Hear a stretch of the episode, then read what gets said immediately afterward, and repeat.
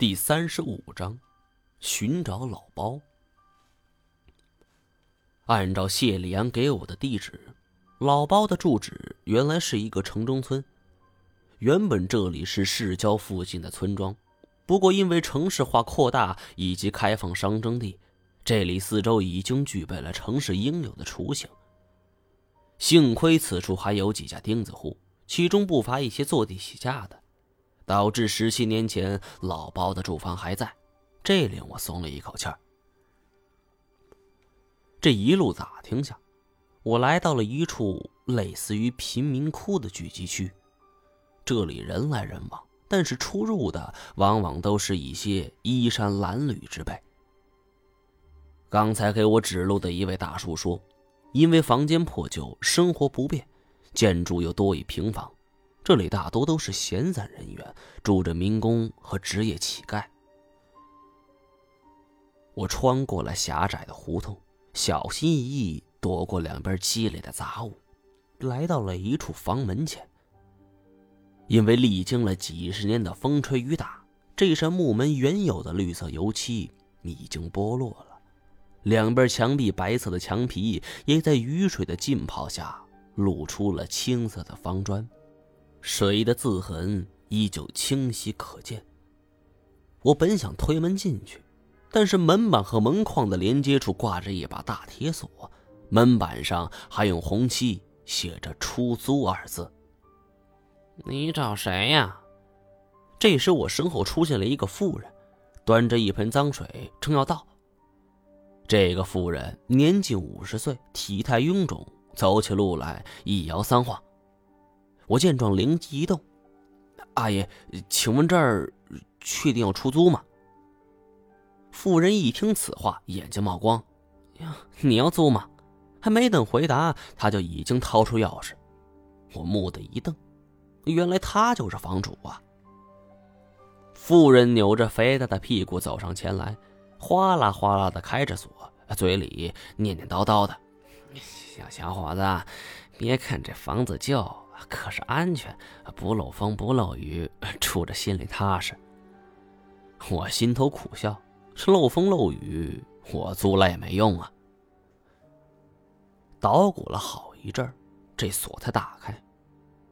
房门打开后，首先看到的是一座小院子，不过小的可怜，估计也就能并排放下三辆自行车。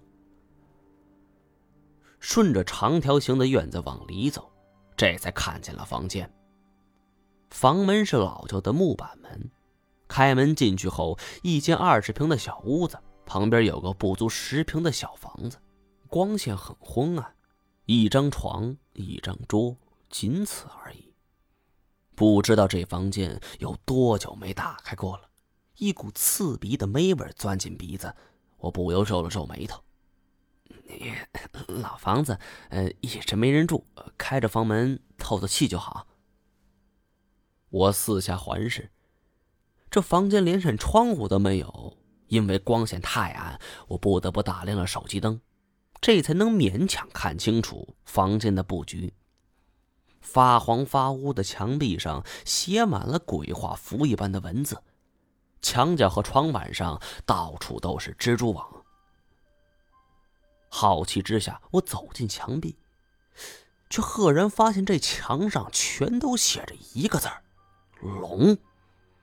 四面墙壁上全都写满了，里屋也是密密麻麻。这乍一看上去，令人毛骨悚然。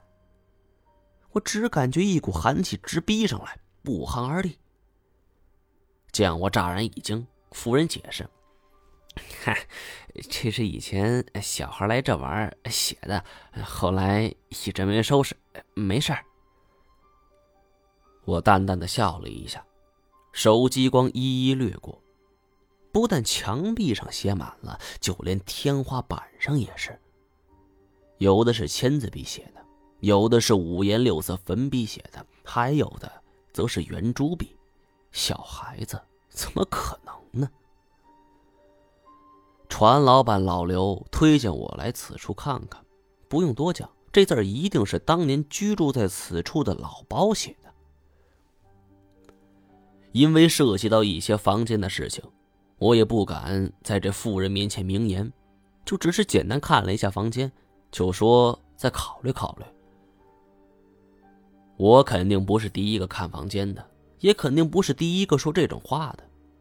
听我这么一说，妇人神色黯淡，但仍不肯罢休，边锁门边喋喋不休道：“小伙子，我跟你说，哎，过来这村没我这个店一个月租金才三百，哪有这种好事是吧？哎，你回去好好想想这大姐话，对不对？